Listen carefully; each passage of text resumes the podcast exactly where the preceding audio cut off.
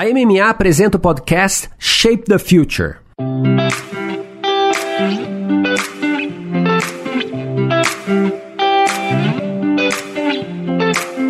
Olá, eu sou Luiz Gustavo Pacete, jornalista especializado em marketing e inovação. Fui convidado pela MMA para apresentar o podcast Masters of Marketing, que traz insights e aprendizados das principais lideranças de marketing e negócios da América Latina. Neste episódio tem um encontro que eu acho emblemático, tem os bastidores que o Fabiano da MMA vai trazer pra gente, mas é Hugo Rodrigues, chairman e CEO da W Macan, e o Marcelo Serpa, que de certa forma dispensa apresentações para quem está imerso no mundo criativo e da publicidade verdade. Fabiano, eu acho que tem um contexto bem legal de bastidores aí, hein? Nossa, total. Na verdade, essa conversa nasceu de um bate-papo que eu tava tendo com o Hugo. Tava tentando convencer ele, que é um cara fenomenal, um líder, gestor fenomenal, a participar dessas nossas lives, do Brain Food Live. E aí eu falei para ele, falei, Hugo, vem cá, me conta uma coisa. Como é que eu faço para te convencer, para você vir participar de um Brain Food? Ele falou, ah, Fabiano, eu queria muito fazer uma coisa diferente e tal, conversar com uma pessoa pessoa diferente e tal. Falei, pô, me conta aí, quem é uma pessoa que você admira? E aí ele me contou que admirava o Marcelo Serpa. Eu falei, opa, maravilha. Consegue aí o telefone dele, eu mando um WhatsApp para ele e o não a gente já tem. E no final das contas, foi um bate-papo super bacana. Tivemos aí uns problemas técnicos no meio do bate-papo. Se você for assistir a live em si, você vai ver. Várias vezes o Marcelo cai por questões aí relacionadas ao Wi-Fi, que aí todos nós vivemos nessa nova realidade. Mas a conversa foi espetacular. Marcelo é um mestre, o Hugo é outro mestre, não tinha como dar errado. Foi uma conexão São Paulo-Havaí. Total, São Paulo-Havaí. Muito bom, vamos acompanhar.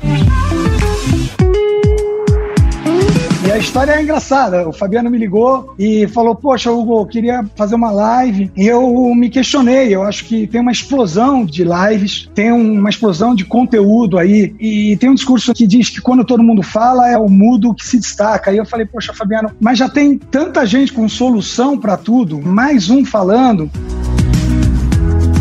Tá todo mundo falando, tá todo mundo muito nervoso. E no momento desse mundial, onde tá todo mundo se questionando, todo mundo perdendo um pouco a noção do que pode acontecer nas próximas duas semanas, dois meses, dois anos, é um momento que tá todo mundo falando muito. Eu tenho uma sensação que tem muito mais opinião do que fato hoje no mercado. Então, eu, eu falo que assim, não, eu não vou sair falando. Eu saí do Facebook quando vim para Havaí, tô lá ainda com minha página, tem tanta foto, tanta coisa boa do passado que se apagar e desaparece. Mas eu só dou opinião quando me perguntam. E as pessoas hoje estão dando opinião mesmo sem perguntar. Então tem um excesso de opinião, um excesso de verdades absolutas de cada um que acabam se saturando. Então eu fico na minha também, acho que você tem toda a razão. Né? tempo todo mundo está falando, o mudo realmente se destaca. Olha, essa reflexão de quando tem muita gente falando o mudo se destaca, eu acho profundo. Tanta coisa que a gente já falou assim, de ruído, de desafio, de pressões, de redes sociais e para onde a gente vai. E aí tem muita gente falando sobre tudo. Eu achei uma reflexão super legal do Hugo, que trouxe também o Serpa para conversa e conectou esses pontos. Então, muito legal, encontro de peso e vamos seguir saboreando aí a conversa.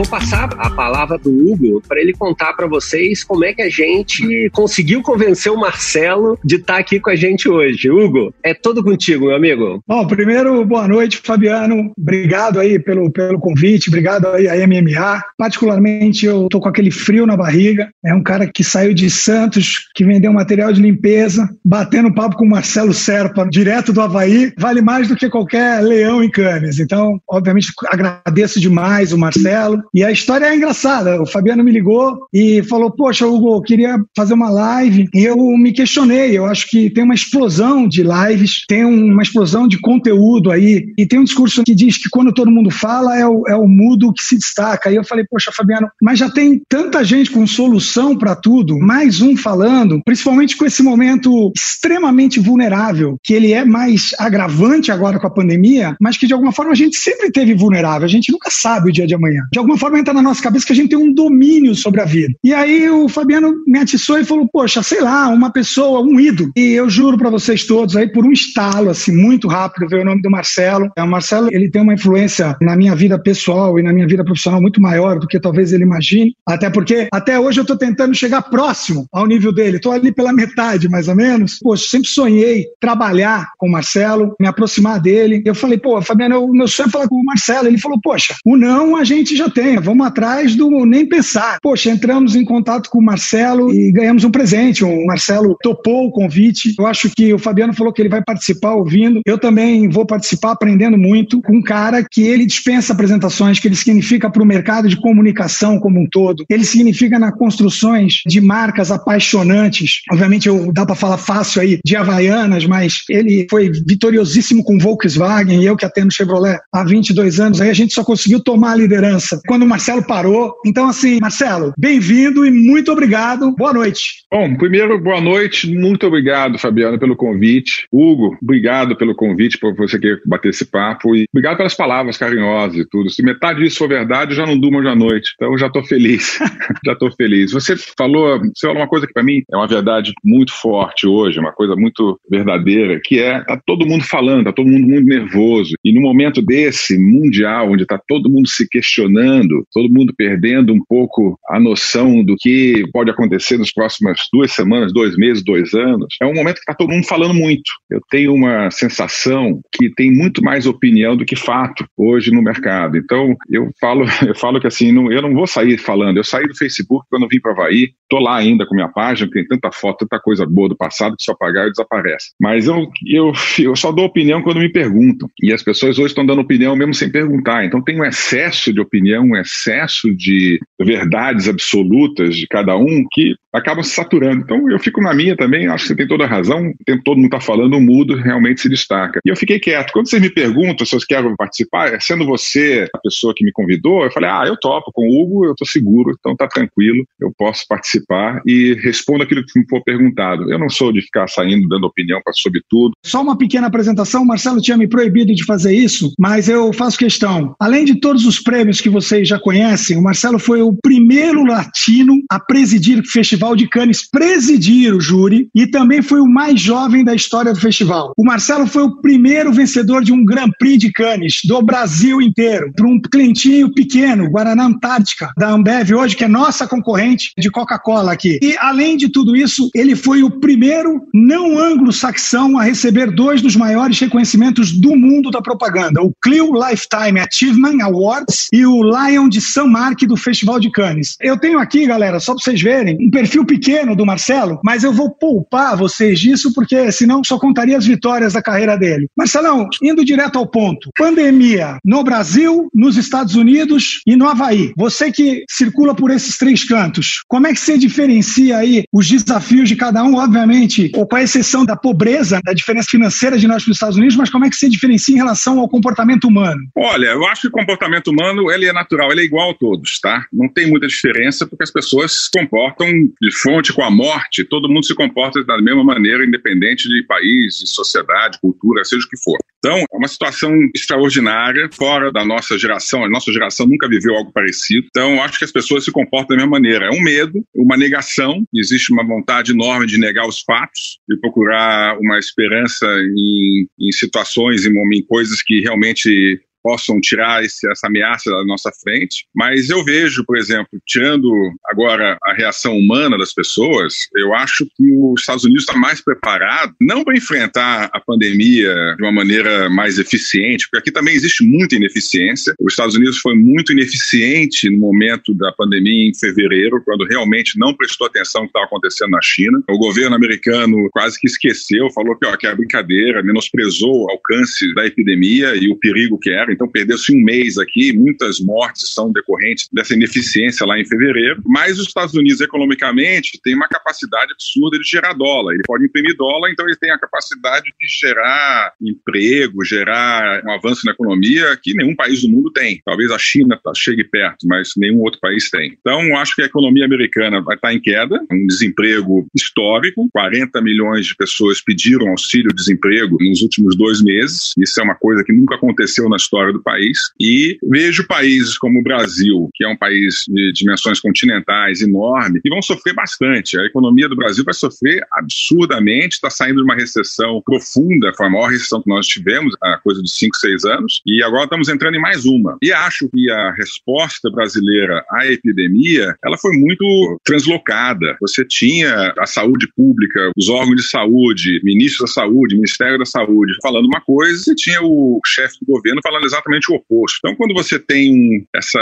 ambivalência, essa falta de comando e falta de discurso único, o Brasil vai, cada um vai para um lado. Eu acho que essa é a pior resposta que você pode ter para uma pandemia desse tamanho, essa falta de coerência com sociedade. Os Estados Unidos viveu isso também, é uma das razões porque tem tantos casos e tantas mortes, e você vê que isso acontece menos nos países da Europa, onde existe uma resposta mais uniforme, tanto do governo quanto da sociedade, para aquilo que está acontecendo. Eu fico muito triste de ver como uma situação como essa, um momento tão difícil, as pessoas fiquem tão desunidas e tão preocupadas com si mesmas e não com o bem da sociedade como um todo. Eu acho que o Brasil está vivendo uma desunião, uma polaridade, uma briga que vai custar muito caro para as próximas gerações. Você estava falando disso aqui antes da gente começar, sobre o seu projeto. A princípio, você imaginava passar dois anos aí e está cinco anos. É, essa desunião do Brasil, que agora ficou mais latente com essa pandemia, você acha que isso te desestimula a voltar, por exemplo? Olha, de certa maneira, sim.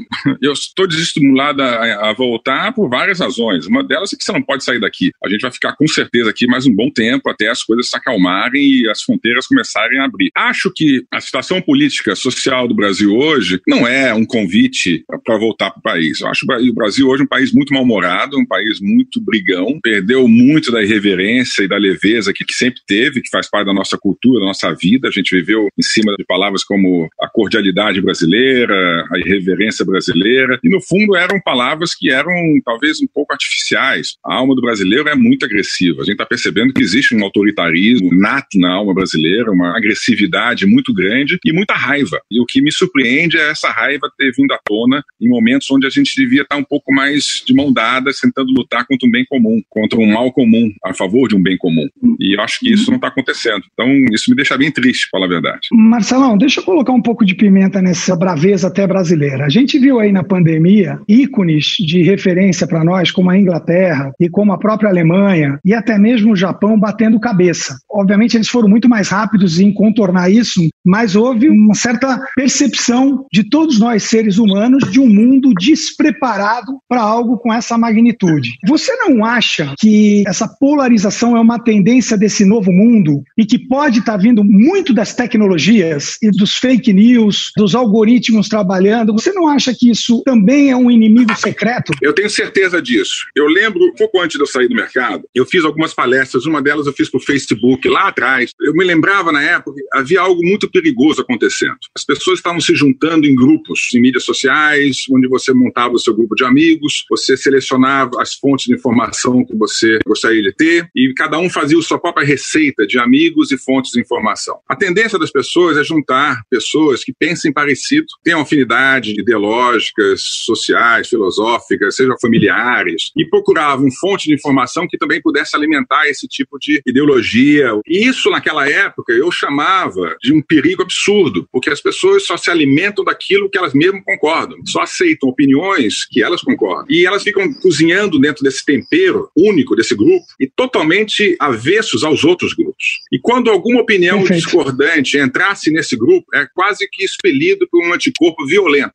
Então, essas várias ilhas de opinião, elas nunca se juntavam, elas ficavam isoladas. E volta e meia alguém passava de uma ilha para outra e ele era expelido, ele era destruído, ele era humilhado, era e aquilo eu achava que era muito, muito, muito perigoso. E eu estou falando isso há seis, sete anos atrás, tá? O que aconteceu é isso. Você segue no Twitter só aquelas pessoas que concordam com você. Você segue aqueles jornais, aquelas fontes de, aquela mídia que concorda com você. Você assiste aquele canal que concorda com você que você concorda com aquele conteúdo. E as pessoas ficam totalmente avessas ao contraditório, à opinião contrária. E de repente os fatos, a ciência, o fato, se ele não corresponde ao que você piamente acredita, ele é refutado como mentira. E aí você tem os aproveitadores de plantão, que são aqueles que começam a criar dentro desse ambiente, alimentam a raiva de determinados grupos, alimentam as opiniões de determinado grupo com contra-informação do outro grupo. E começa a polarizar e começa todo mundo a brigar de tudo quanto é lado. Então, há seis, sete anos atrás, eu falava sobre isso. Eu dei uma palestra em Cannes também sobre isso. E isso aconteceu, cara. De certa maneira, eu vi isso acontecer. Já estava acontecendo na época. E eu avisava todo mundo: quando você tiver um grupo que você fizer a sua lista de Twitter, pegue um monte de gente que você não concorda e siga eles também. Tenha a maior pluralidade Porque... de opiniões possível, porque senão você está frio. E isso não vem acontecendo. Pelo contrário, é o que a gente vê cada vez mais a polarização, você indo cada vez mais para os grupos que concordam com você e cada vez tendo mais raiva de quem não concorda com você, acreditando que como se houvesse várias verdades. E aí eu te pergunto, obviamente, isso é o que todo mundo gostaria de saber. Se você tivesse sentado hoje na cadeira de um publicitário, precisasse resolver um problema de uma marca que está com esse desvio, ou azul ou verde, ou amarelo ou vermelho, qual é a saída, Marcelo? Até com esses robôs trabalhando contra todos esses movimentos, assim, existe essa saída? Cara, é muito difícil haver uma saída. A saída que hoje acontece, que eu vejo acontecer, é que o discurso das marcas se tornou meio uniforme. Todo mundo fala a mesma coisa, todo mundo faz o Medo. tipo de comunicação para não correr risco. Só dando continuidade ao que o Marcelo está falando, eu vou fazer um spoiler da minha esposa. Ontem,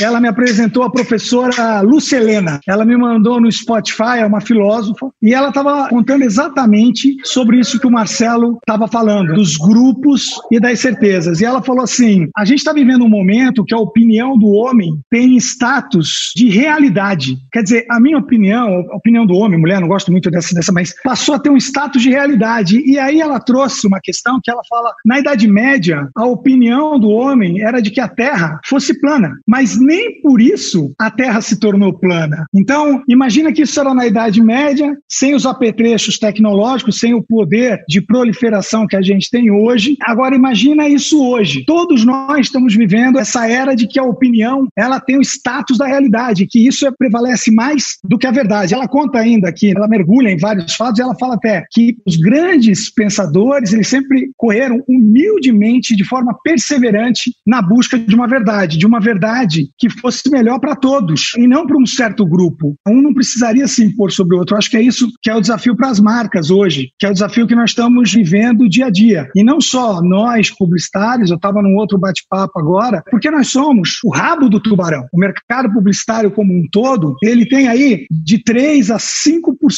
do faturamento líquido de uma empresa. Então é pouquinho, uma porcentagem muito pequena, que pode ser rapidamente extinta. Agora, o que, que não pode ser extinto de maneira nenhuma? A preocupação em a gente fazer desse mundo que está com o nervo à flor da pele, continuar com essa rivalidade, porque nós vamos matar a todos. Eu queria muito continuar com o Marcelo, porque isso é a coisa mais importante. A gente vê as visões, independentemente do canto do mundo, como que as marcas conseguem se sobrepor a esse desafio enorme. Ainda bem que eu vim do varejo e varejo a gente tem que mudar de campanha da, da parte da manhã para a parte da tarde. Qual é a solução para a gente que é publicitário, que ainda está como publicitário, é levar para a marca um alento para essa realidade super difícil, super de guerra? Eu acho que a realidade de guerra você tem duas coisas que são importantes aqui. Eu vejo que as marcas estão com um discurso muito parecido. E esse discurso parecido, ele me incomoda profundamente porque ele é um discurso seguro, onde todo mundo se esconde um pouquinho dentro de uma conversa que eu chamo que as, muitos marqueteiros, etc., não fala do propósito da marca e o propósito da marca. Então,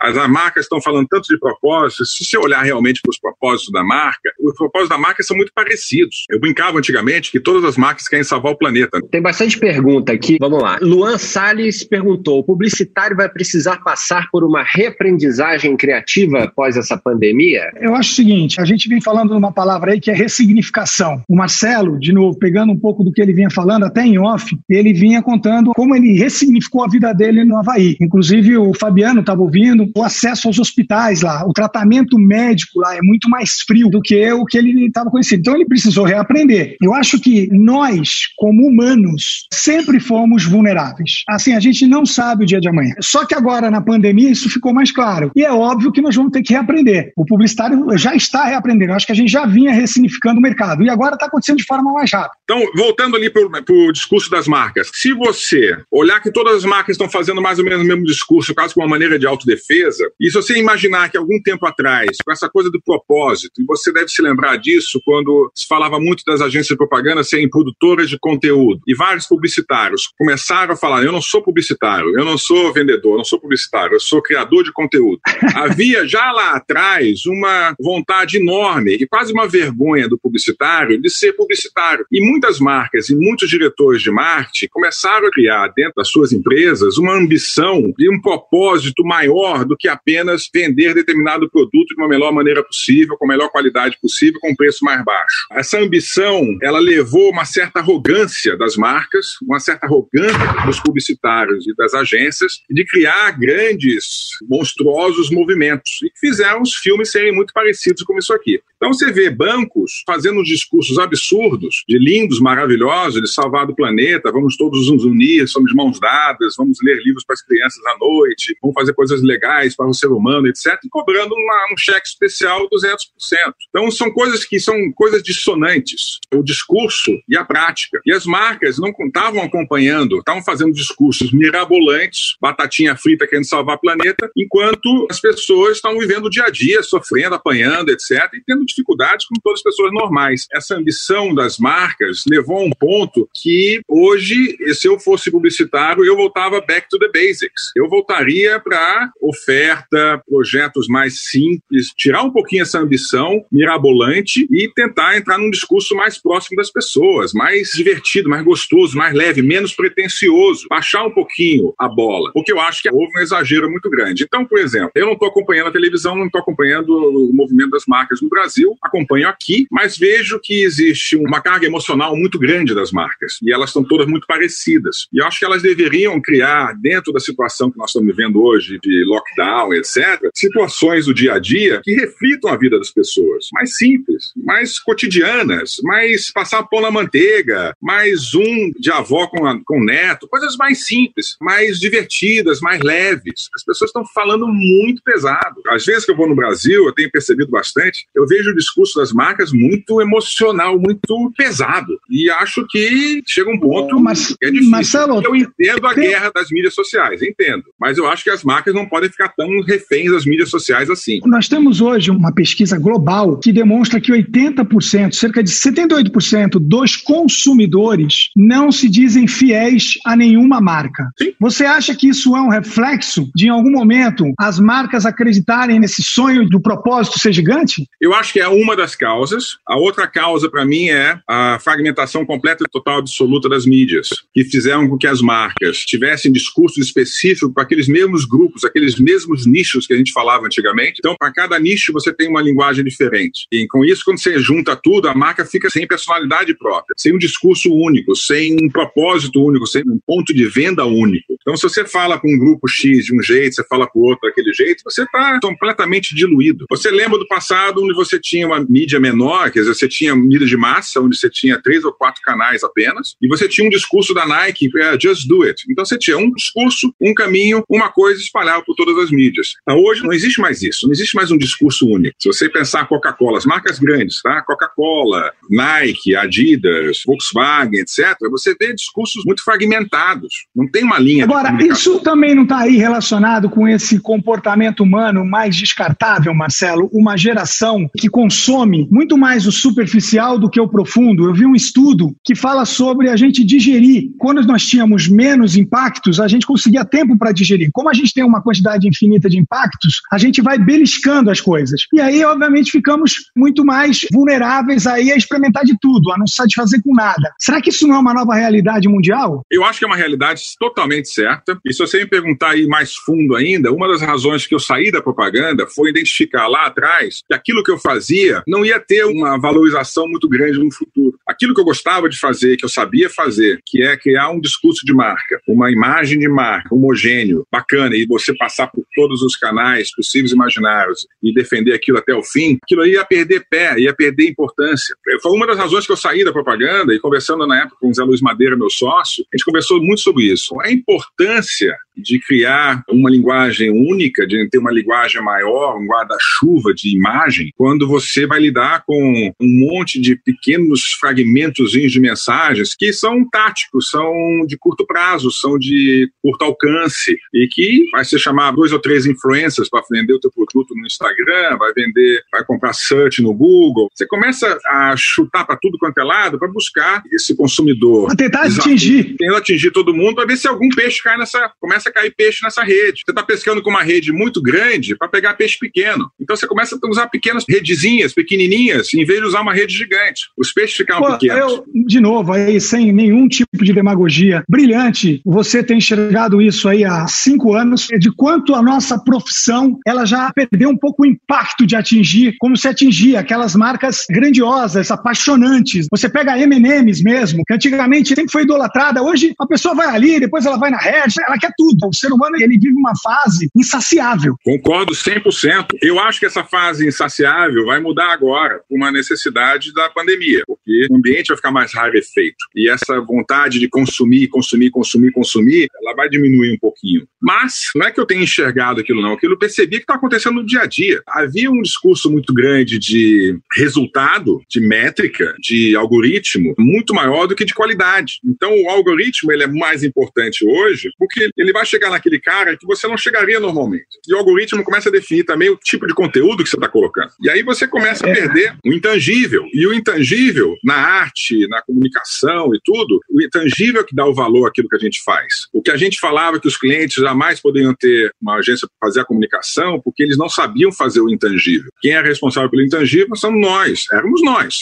Hoje, o intangível pode ser criado por um algoritmo. Por um algoritmo. Só pegando uma cola no que você falou, olha que louco. Tem um livro do Harari, 21 lições para o século 21. Quem me deu essa dica foi até o Jackson Fullen, que ele diz o seguinte, que nós não vamos vender mais para consumidor, nós vamos vender para os algoritmos. Não sei Exatamente. se você lembra dessa parte. Eu li esse livro também, é maravilhoso. Então a gente vai criar para algoritmo, e o algoritmo vai ser o nosso cliente. E ele vai definir o que é bom e o que é ruim. Então o intangível vai ser criado pelo algoritmo. Ele pode criar dentro dele, criar uma coisa completamente louca e você olha e fala assim, ué, da onde veio isso? Veio de uma raiz matemática. Então eu acho que lá atrás eu percebi isso acontecendo, me incomodava muito o uso maluco das métricas de likes. Os likes sempre me incomodaram profundamente, porque eu achava aquilo cruel, porque você cruel. tem que provocar um, para você provocar uma reação, você tem que ser um pouco radical. Isso sempre funcionou para a gente em propaganda, porque quando a gente criava uma coisa fora do comum, as pessoas abriam, a, a pupila dilatava. Hoje, a dilatação da pupila é um like. Você tem mais Isso. likes. Então, você tem que extrair, você tem que explorar o máximo possível. Só que se você explorar muito, você vai ter os likes, os dislikes também vão ser no mesmo, na, na, mesma quantidade. E é um risco, é um jogo que você faz. Esse jogo é muito difícil de jogar. E eu falava com meus clientes na época, se a gente fazia, se a gente dentro daquele target group que a gente tinha, tinha like pra caramba, e criava ódio em pessoas que jamais iriam consumir aquela sua marca, que eles não estão dentro do seu grupo, tanto faz. Então a gente tem que trabalhar, tinha que trabalhar, só que os, as marcas, genericamente, elas querem falar com a sua totalidade, elas querem ser unânimes. E quando as marcas querem ser unânimes, elas se quebram todas, porque elas vão fazer aquele discurso de sorvete de baunilha, que é um sabor para todo mundo. E os diretores de marketing têm muito medo pelo seu emprego, os CEOs pela ação da bolsa, se um grupo que não pertence ao seu target group, ao seu público-alvo, criar uma antipatia pela sua marca. Então é muito difícil você criar paixão por ela, porque pode criar um uma despaixão, um ódio, ou uma raiva, um ressentimento em pessoas que não tem nada a ver com a sua marca. Se você quer vender tênis para jovens e seu cara de 80 anos odeia você, tudo bem. É, e a gente não está muito preparado ainda para isso. A gente não vive bem com a crítica. Tem uma pesquisa, eu esqueci o nome dos dois, mas eu sei que o Stephen de Harvard que dizia o seguinte: o ser humano ele sofre duas vezes mais quando ele perde do que quando ele ganha. Então, se você acha. 100 dólares, você fica feliz, mas se você perde 100 dólares, você fica duas vezes mais chateado. Então, eu acho que isso tem a ver. Quando alguém odeia a sua marca, aquilo tem um peso para você muito maior do que duas pessoas que gostam da sua marca. Então a gente ainda está aprendendo a viver esse mundo. Não sei se você concorda. Concordo 100% com você e eu acho que as marcas não estão preparadas e os diretores de marketing, os CEOs, não estão preparados para viver num mundo onde tem, exista dissenso. Essa busca incessante pela total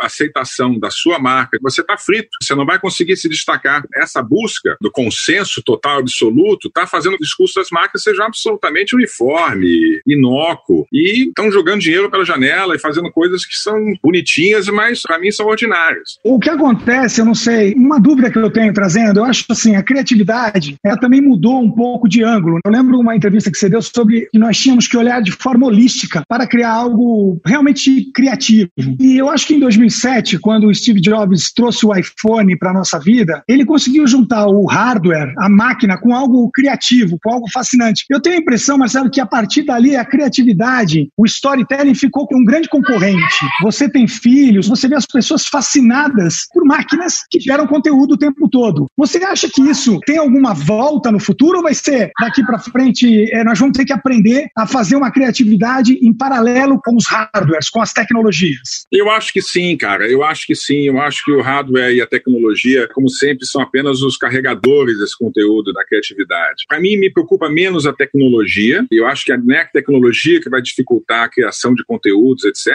mas sim a quantidade absurda de conteúdos existentes. A multiplicação de conteúdos é que vai fazer com que as pessoas cada vez menos se apeguem a uma fração de segundo de atenção para sua marca, vai ser valorizado para caramba, porque aquele momento X que alguém prestou atenção na sua marca, esse momento está diminuindo a cada dia. Se você prestar atenção antigamente, você tinha por ano dois ou três filmes geniais que todo mundo via, o mundo inteiro falava, era o discurso daquele ano. Era um ET, era um Sim. Forrest Gump, alguns filmes que dominavam o imaginário daquela geração muito tempo. Você tinha uma novela na televisão, você tinha uma peça de teatro, três ou quatro livros. Hoje você tem Netflix, você tem Disney Plus, você tem Apple Plus, você tem Hulu. O que fala o Marcelo é sobre isso. Nós estamos aí numa geração de tudo é mais descartável. Para as marcas está mais difícil por causa disso. A gente não lembra mais o que é um grande sucesso. O grande sucesso dessa semana é uma série, da semana que vem é uma história diferente e a gente vai se sobrepondo aí com pequenos cases durante o ano e não com grandes histórias que ficam marcadas para nós por um período maior.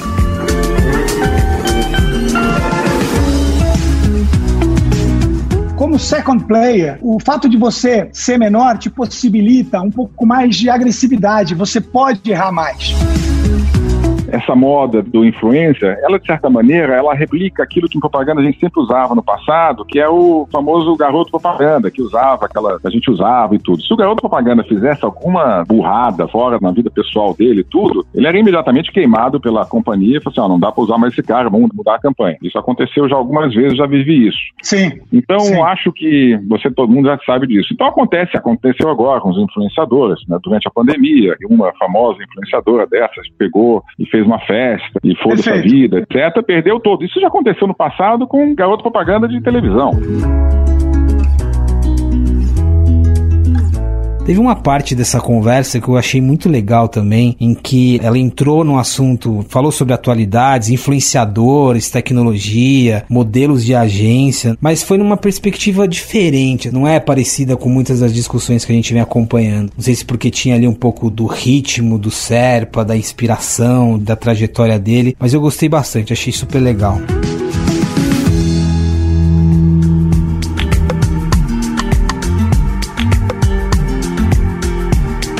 Você vê muita gente e marcas menores falando de assuntos disruptivos. Vocês acreditam que com as novas gerações que têm outros valores vão engolir esses discursos, vão cobrar posicionamentos mais reais? Como second player, o fato de você ser menor te possibilita um pouco mais de agressividade, você pode errar mais. Quando você está na posição de líder, o risco é muito maior. Então, você, por mais inovador que você seja, você acaba fazendo a curva com mais cuidado. As pequenas marcas, elas estão entrando aí de forma avassaladora. Muitas delas com grandes fãs, uma grande massa de gente, mas nem sempre a conta fecha no fim do ano. E essas marcas, elas sobrevivem o quê? De investimentos de fora. Ou seja, você tem investidores sustentando essa marca. Se você tem um discurso bonito, se você tem fãs, mas o resultado não aparece na sua conta, a gente tem que ver primeiro qual é o fôlego que ela tem. A gente viu aí um caso só típico, o WeWork. O WeWork entrou, poxa, gerando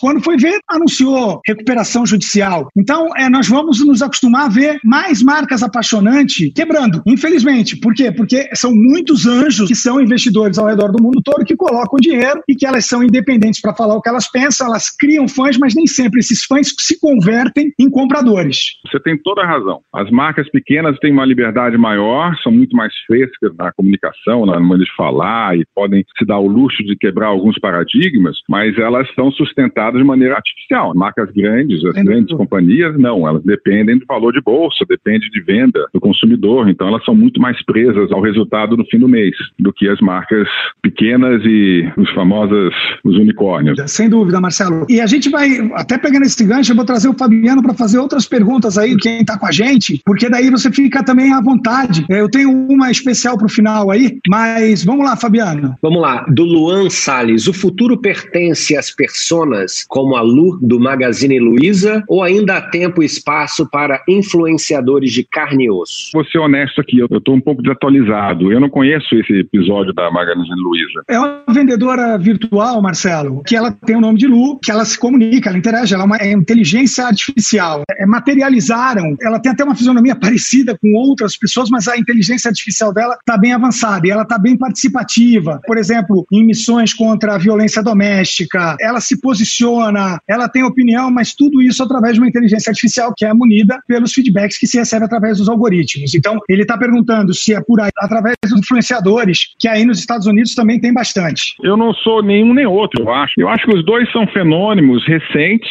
e talvez sejam efêmeros, entendeu? Eu acho que a inteligência artificial, você criar uma resposta artificial, ela funciona bem quando o primeiro faz. Se todo mundo fizer igual, ela perde, sei lá, ela, fica comum, não é isso. Não dar para terceirizar a sua comunicação e colocar totalmente na mão da inteligência artificial. Acho que vai ficar uma coisa meio, meio Jetson demais. Acho que é um gimmick bacana, legal, e não sei se isso aí vai ser a tendência do futuro. A mesma coisa os influenciadores. Eu acho que os influenciadores, é, essa moda do influência, ela de certa maneira, ela replica aquilo que em propaganda a gente sempre usava no passado, que é o famoso garoto propaganda, que a gente usava e tudo. Se o garoto propaganda fizesse alguma burrada na vida pessoal dele, ele era imediatamente queimado pela companhia e falou assim: oh, não dá para usar mais esse cara, vamos mudar a campanha. Isso aconteceu já algumas vezes, já vivi isso. Sim. Então, sim. acho que você, todo mundo já sabe disso. Então, acontece, aconteceu agora com os influenciadores, durante a pandemia, que uma famosa influenciadora dessas pegou e fez uma festa e foda-se a vida, etc., perdeu todo. Isso já aconteceu no passado com garoto propaganda de televisão, entendeu? Não é uma coisa nova, é uma coisa que já existe. As marcas sempre usaram a opinião de alguma celebridade para fazer um endorsement, fazer um endosso do seu produto. É um atalho muito bom para venda.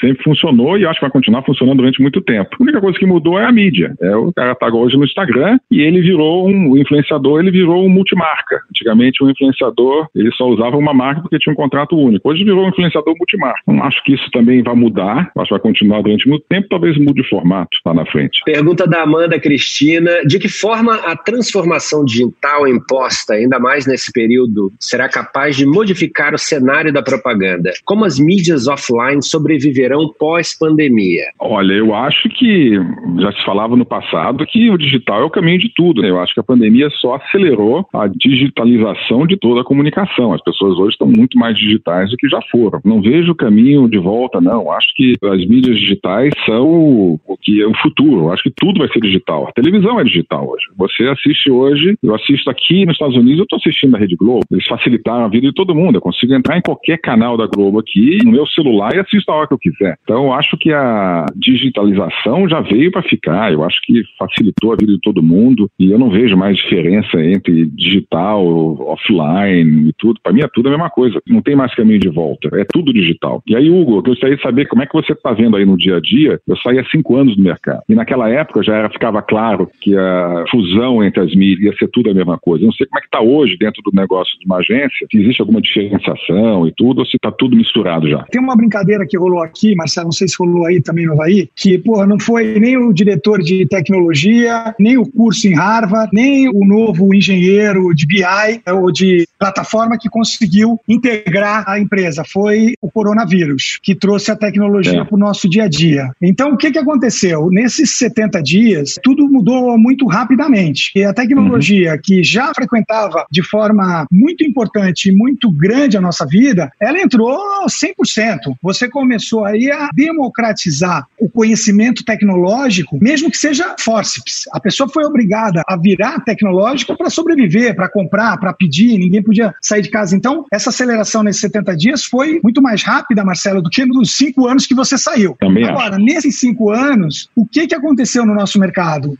Todos nós, e eu falo de todas as agências aí parceiras que disputam com a gente aí a atenção dos clientes, tentaram e tentam se reinventar. Eu diria, Marcelo, que hoje é o melhor momento do mundo para você ser cliente, porque você tem uma disponibilidade a seu favor para você poder escolher por job, por nicho, por característica muito grande. Pessoas como você, por exemplo, se você decide voltar para o Brasil e se você decide montar uma agência dentro da sua casa, cara, você vai concorrer de igual para igual com a Macan. Entendi. Isso é uma nova realidade. Eu acho é, fascinante, porque para mim funciona como uma evolução. Agora, não é todo mundo que vê assim, porque a gente fica, obviamente, com frio na barriga maior, com medo de ser descartável. De novo aí a palavra, essa vulnerabilidade que ninguém gosta. Ninguém gosta Ninguém de se gosta. sentir fora da zona de conforto. Esse é o fato. Então, aqui no Brasil, acho que é mérito das agências, sim, e mérito de várias pessoas que têm histórias brilhantes e que montaram empresas muito boas e que têm capacidade de oferecer tecnologia, experimento digital, conteúdo. Esses eventos agora que a gente está fazendo aqui hoje, com esse problema aí, infelizmente, mas hoje o FEOF, que é o sócio fundador da Bullet, ele estava falando, Uhum. cara, ele é uma agência de eventos. As pessoas fazem eventos hoje, como a gente está fazendo, sem contratar uma agência de eventos, entendeu? E isso é para todo Entendi. mundo, é a nova realidade. Então, é um frio na barriga, Marcelo, é um mercado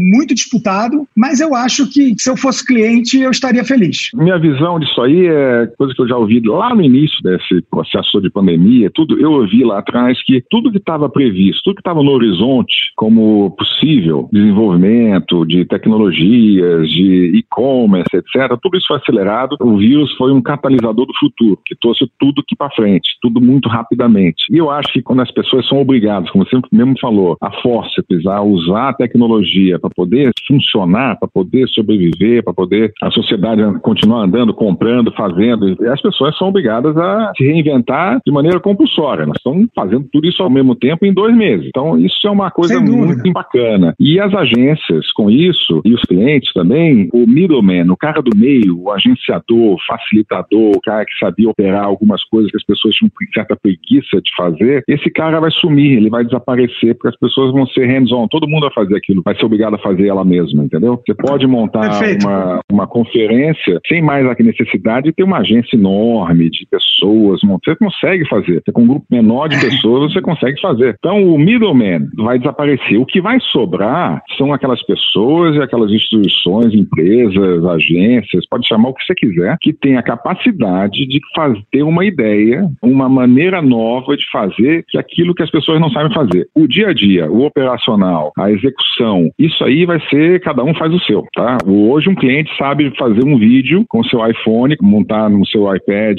faz um filmezinho, faz uma ediçãozinha e ele mesmo pode fazer, entendeu? Porque ele aprendeu a fazer isso na quarentena. Eu acho que tem uma coisa, Marcelão, que assim, o intermediário, eu acho que enquanto consumidor, a hora que a gente viu a chegada do Uber e que a gente podia pedir o táxi do nosso jeito, que a gente não tinha mais a empresa cooperativa, a gente viu vantagem. Na hora que isso chega na nossa profissão, a gente não quer. Parece meio, porra, pra mim, quando a gente vai lá e se aproveita do Airbnb e esquece que tinha um agente de viagens, a gente acha bonito. Quando a gente começa a ser tirado fora de um processo que tinha intermediários, a gente acha feio. Eu acho que essa é uma mudança que deve ainda acontecer para muita gente. Você concorda? Como é que você vê isso? Concordo absolutamente. E eu vou te falar, existe um grupo de pessoas aí no Brasil, que eu não vou citar aqui, mas que me procurou um tempo atrás com um projeto muito bacana de criar uma plataforma onde os clientes pudessem entrar nessa plataforma, colocar um briefing nessa plataforma. Do outro lado dessa plataforma estariam algumas pequenas agências, pequenos criativos, pequenos grupos, pequenas cooperativas de criativos que poderiam responder esse briefing. Essa plataforma fazia uma intermediação de, entre o briefing do cliente e as pessoas que poderiam executar aquele briefing da menor maneira possível e havia uma troca ali. E a plataforma fazia essa ligação entre o cliente, a sua necessidade para aquele job e um monte de gente poderia executar isso. Quando eles me propõem, eles- eles queriam que eu tivesse uma participação nisso, que ajudasse, que desse um endorsement disso, eu falei, olha, muito obrigado, acho uma ideia muito legal, mas como eu vim desse mercado, e se eu tivesse nesse mercado e você me apresentasse isso, eu dava um tiro na testa de cada um de vocês, porque você estaria matando o meu negócio. Então, eu não posso, como já que eu tô fora, abraçar uma ideia dessa, porque eu estaria sendo extremamente injusto com a minha história. E seria quase uma traição com aquilo que eu acreditei e que sempre eu fiz. Acho legal, talvez seja esse o futuro. Se eu acho isso bacana no longo prazo, não só o futuro vai dizer, entendeu? Mas é mais ou menos por aí que vai acontecer. Nós estamos vivendo, de certa maneira, não só na comunicação, mas eu acho que vale para tudo, meio que a queda do Império Romano. Então você deixa de ter um império centralizado, você tem uma capital e você tem algumas filiais, etc., para ter uma sociedade que está completamente desmembrada. Ela tem várias células espalhadas pelo mundo todo e nada tem mais nada mais centralizado. E na comunicação vai ser assim também. Já está assim e vai funcionar para tudo. Cara, eu queria te dizer assim, é muito inspirador. Tem uma frase que eu gosto muito que diz assim: tudo que podia ser falado já foi dito, mas como ninguém estava prestando hum. atenção, vale a pena repetir. Então eu queria repetir algumas coisas que você disse aí que você deixou de lambuja até para eu de forma inspiradora que é assim, quando você viu que a tua profissão ela estava sendo muito mais bombardeada pelo like, pelos dados, pelos robôs, pelos algoritmos, você falou, pô, talvez seja a hora de eu sair.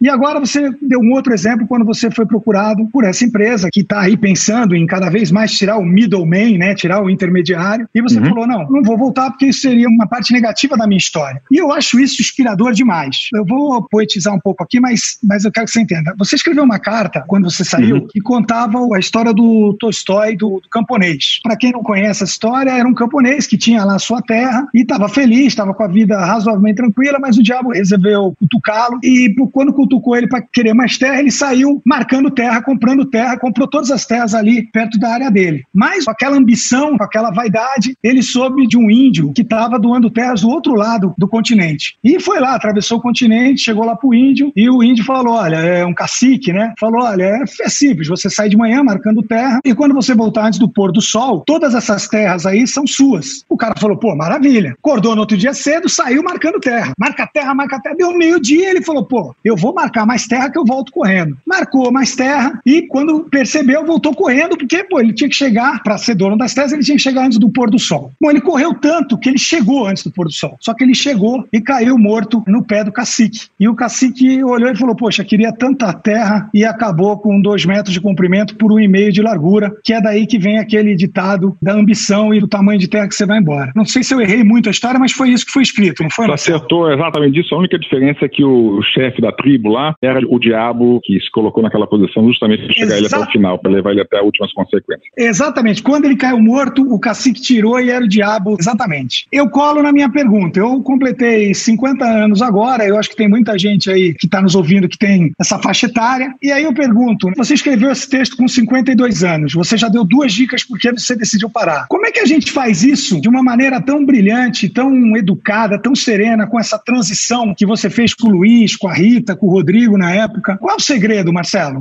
Gente não tem segredo isso. Eu não sei se é segredo. Eu acho que eu fiz isso, eu tive uma consciência já cedo. Eu sempre fiz análise na minha vida toda, então eu sempre tive em busca daquilo que me faz feliz, que me dá, que faz sentido para minha vida, entendeu? Eu acho que eu sempre tive tentando buscar uma conexão com as coisas que fizessem sentido para mim. E a propaganda sempre fez sentido para mim. Ela sempre foi extremamente instigadora, inspiradora. Eu tinha a capacidade, através da propaganda, de criar uma série de coisas que eram divertidas. E o processo era todo muito bom e muito gostoso. Fiz isso durante muito tempo. Sempre adorei. Para mim é apaixonante o processo de criação dentro de uma agência de publicidade. Mas chegou um momento que as coisas começavam a se repetir, começavam a ficar um pouquinho mais chatas e comecei a perceber para onde a comunicação estava indo e aquele lado lúdico, leve, divertido estava começando a se tornar cada mais distante. E eu perguntava, será que isso aí é para mim ainda? Será que isso aí vai funcionar para mim? E eu comecei a perceber que não ia. Então eu comecei a pensar, bom, tem uma hora que eu acho que eu tenho que me provocar, eu tenho que sair da minha zona de conforto também. Eu tenho lá o reconhecimento, tremenda de uma agência, tem meu nome lá super valorizado, que legal e tudo. E é muito fácil você ficar prisioneiro do seu próprio ego e da sua vaidade, porque é uma é zona de conforto fácil. maravilhoso. É o mais fácil, é um sofá de luxo. E aquilo ali, de certa maneira, não me seduzia mais, entendeu? Eu não queria ser escravo da minha história. Fica meio decadente lá na frente. Eu queria me provocar a fazer uma coisa nova. E tinha algumas coisas que me interessavam muita. Uma delas é fazer, de certa maneira, algo que eu sempre fiz, que é o processo criativo, visual, que eu sou diretor de arte, eu sou formado em artes gráficas, estudei na Alemanha, etc. E eu sempre pintava de uma maneira diletante. Sete anos, isso. E eu queria tentar explorar esse lado de artístico de uma maneira mais intensa. E eu não achava que eu, como publicitário, poderia me chamar de artista. E eu, como artista, não posso me chamar de publicitário. Eu achava, eu separava sempre as duas coisas. Eu falei, não, eu vou me dedicar uns anos a pintar, a aprender, a tentar ver o que, que acontece com isso aqui e criar imagens, que é a coisa que eu sempre me fascinou nesse processo todo, na indústria toda. Então eu falei, eu vou me dedicar à pintura, a criar umas imagens, criar as coisas que me fazem feliz, que me fazem sentido internamente. E outra coisa que eu me quer fazer é surfar o máximo que eu pudesse enquanto o meu corpo conseguisse surfar. Não adianta nada você trabalhar que nem um maluco a vida toda e quando você está pronto para sair, o teu joelho não funciona mais, seu ombro está velho, você está com uma barriga enorme, você está com um problema cardíaco. Aí não dá, não é justo, tem que ter saúde para poder fazer aquilo que eu me propunha. Então eu fui preparando minha saída. E eu cheguei, quando eu li esse texto, quando eu tinha 29, 30 anos, trabalhava na DM9, que nem um condenado, maluco, adorado, apaixonado, eu li aquele texto e falei, tem um momento certo, tem o seu meio-dia, tem o meio-dia que eu tenho que voltar. Para eu poder aproveitar tudo aquilo que eu marquei, tudo aquilo que eu fiz, eu tenho que aprender a hora de voltar, para poder ser dono daquilo que eu fiz. Então,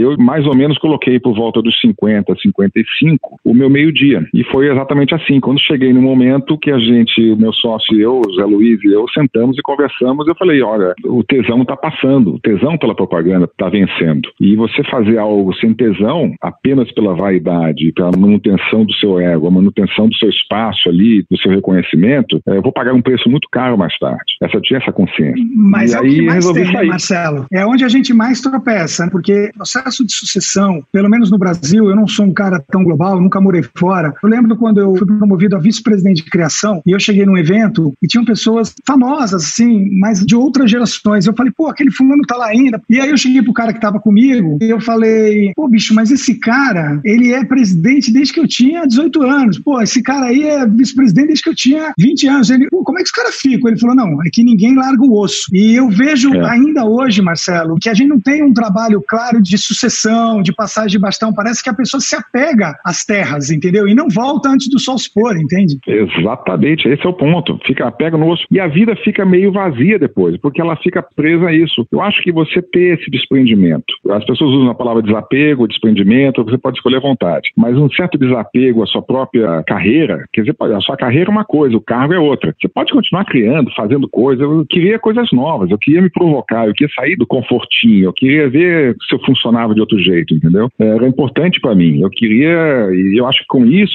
são impulsos, são choques de realidade que te fazem ficar mais alerta, mais vivo, mais jovem e não tão preso ao material, ao que você tem, ao que você conquistou. Eu vejo que muitas pessoas têm quase que uma prisão dentro dessa gaiolinha de hamster que a gente vivia, que a gente vive, se todo mundo tem o seu lado hamster. Eu queria sair disso aí, eu queria pelo menos trocar de gaiola, entendeu? Eu queria fazer, em vez de ser uma rodinha, eu queria fazer uma escadinha, eu, sei lá, mudar de coisa. Porque senão eu vou ficar preso naquilo lá, defendendo, defendendo, defendendo a minha posição, e eu acho que a gente não tem que viver na defesa, tem que viver no ataque. Então eu falar, eu vou pintar? Vou. Eu sou um grande pintor? Provavelmente, com certeza, não. Mas eu tô aprendendo a cada quadro, cada quadro tá ficando melhor. Aí eu vendo meus quadros, tá divertido, entendeu? Eu tô aprendendo, eu tô entrando numa área completamente nova. Não, e aí. E como assim, surfista, eu tô no Havaí, que, ou seja, tô apanhando aqui que nem um apanho, levo caldo, etc. Mas cada dia eu surfo melhor e tô as melhores ondas do mundo e vou até um certo tamanho porque pra cima eu não consigo. Mas me divirto, é gostoso. Isso me fascina, isso me deixa vivo, alegre. Eu,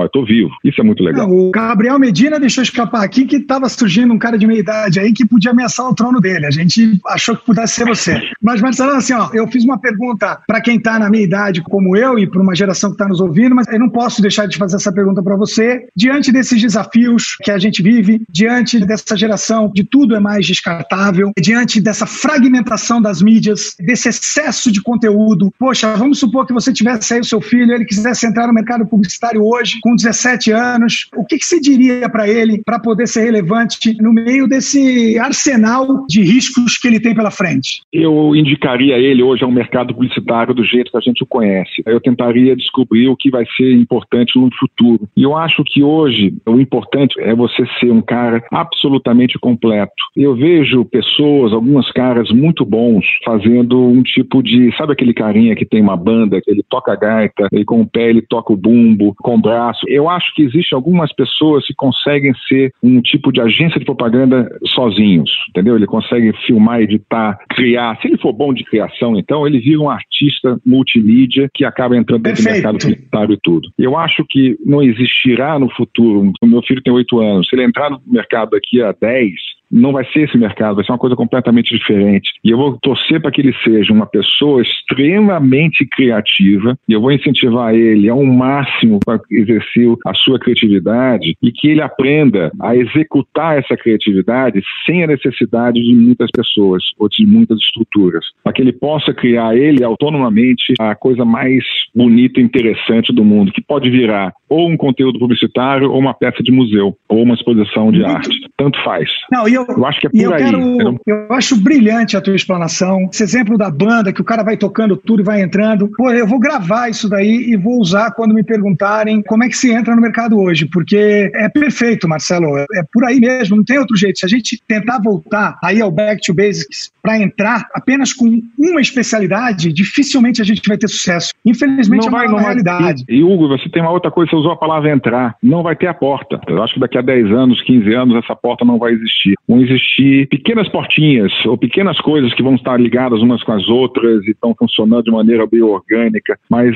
a criatividade é o fundamental. A criatividade é tudo. Mas hoje, mais além da criatividade, tem a capacidade de execução. E essa execução tem que ser Perfeito. brilhante. Então, é daí que vai. Fabiano, vamos dar mais uma voz aí para alguma pergunta que tem aí? Cara, a gente Marcelo... tem diversas perguntas, vários comentários. Queria falar o seguinte para vocês: eu vou pegar depois todas essas perguntas e comentários, a gente vai compilar e vai mandar para vocês dois, porque acho que tem algumas coisas muito boas. Tem uma aqui como é que vocês olham a entrada cada vez maior de freelancers na área da publicidade? Hugo, talvez você possa responder melhor do que eu, porque eu não sei te dizer, eu não sei responder não, isso agora. É, eu posso responder. Realmente, a, a, pergunta é muito oportuna, Marcelo, porque o mercado, com essa mudança, ele está muito menos estável. Então, como os uhum. clientes também às vezes trabalham por jobs, o que que acontece? As pessoas são contratadas para aquele job por um período. Não porque as agências decidiram fazer isso do nada, mas porque os contratos, além de serem menores, eles aparecem com escalas, entendeu? Então, a pergunta uhum. é muito uhum. oportuna. Eu acho que isso vai ao encontro do que o Marcelo acenou. Essa porta vai existir daqui a 10 anos? Talvez isso seja a passagem que nós todos temos que enxergar e temos que vivenciar para que daqui a 10 anos a gente veja um outro tipo do que é conhecido como agência de publicidade. É uma tendência mesmo, Fabiano, acontecer isso. E, de novo, aí como presidente de agência nesse momento, eu falo, você tem um budget,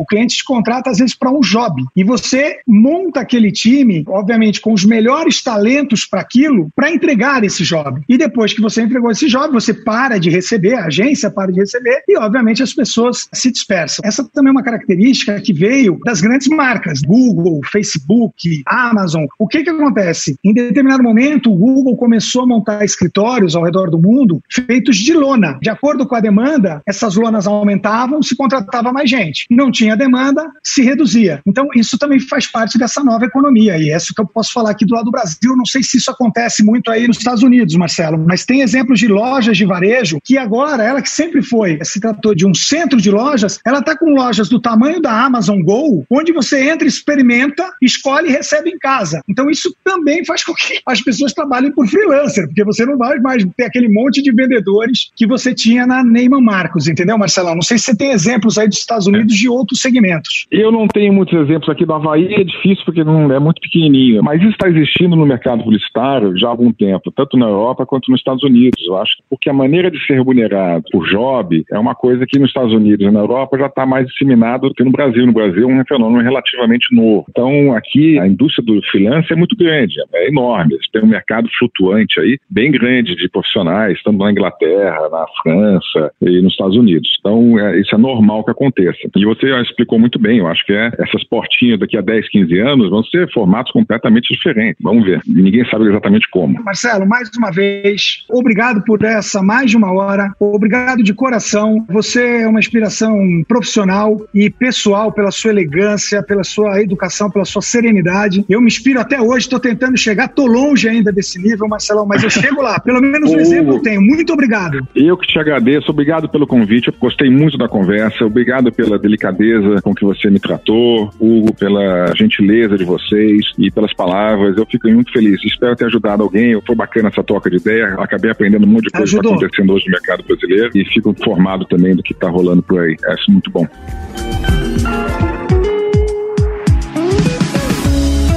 Fabiano, que conversa de peso, inspiração. Mencionaram até o Ival Harari ali, algoritmos, muitos assuntos. Né? Total. E uma coisa interessante, eu estava assistindo um dia desses a apresentação que ele fez, o Marcelo Serpa fez há pouco tempo para o canal do Can Lion. E ele fala sobre simplicidade. Eu acho que se você perceber os trabalhos que o Marcelo ganhou, Leões e grandes trabalhos da UMAP e dele, até mesmo antes dele ir para a UMAP, são trabalhos aonde a simplicidade grita. Ela tá completamente na nossa cara e a gente não percebe. Então, eu acho que um dos grandes insights desse episódio é falar menos e fazer mais. Eu acho que é importante. A tomada de risco e ousadia que a gente já vem falando também em outros episódios fica clara aqui nesse bate-papo entre eles. Marcelo saiu do mercado para viver uma outra vida no topo do game dele e o Hugo tá aí no mercado no topo do game dele. Então acho que teve uma conexão muito bacana entre os dois aí. Essas novas dinâmicas de influencers também fica clara. Muitas vezes pode parecer que o influencer replica essa propaganda do garoto propaganda da televisão. A gente pode ver algumas diferenças e obviamente esse ressignificado da criatividade que quando a gente fala de Hugo Rodrigues e Marcelo Serpa, não tem como a gente ver um papo desse e não ver os dois falando sobre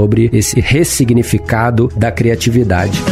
Eu acho que é isso, Luiz. A gente poderia elencar outros aqui, mas eu acho que esses foram os que saltaram mais aos olhos aí. O que eu acho muito legal dessa conversa é que ela, apesar desse bastidor incrível que você contou, ela surge sem o compromisso, sem o compromisso de falar de negócios, de falar de modelos de negócio. Era o compromisso de um admirador que ia trocar uma ideia ali. Eu acho que isso fez total diferença. Fabiana, a gente vai, o próximo episódio tem uma novidade aqui até, porque a MMA é uma organização América Latina Argentina. Então a gente vai fazer uma conexão São Paulo-Buenos Aires, é isso? É isso mesmo. Então a gente tem um papo internacional entre o Gaston Bide, o fundador da GUT, e o Juan Corman, diretor da FIT BBDO.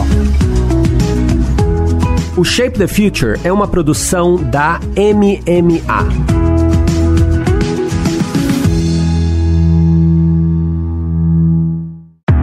Esse podcast foi produzido e editado nos estúdios da Audio Edge.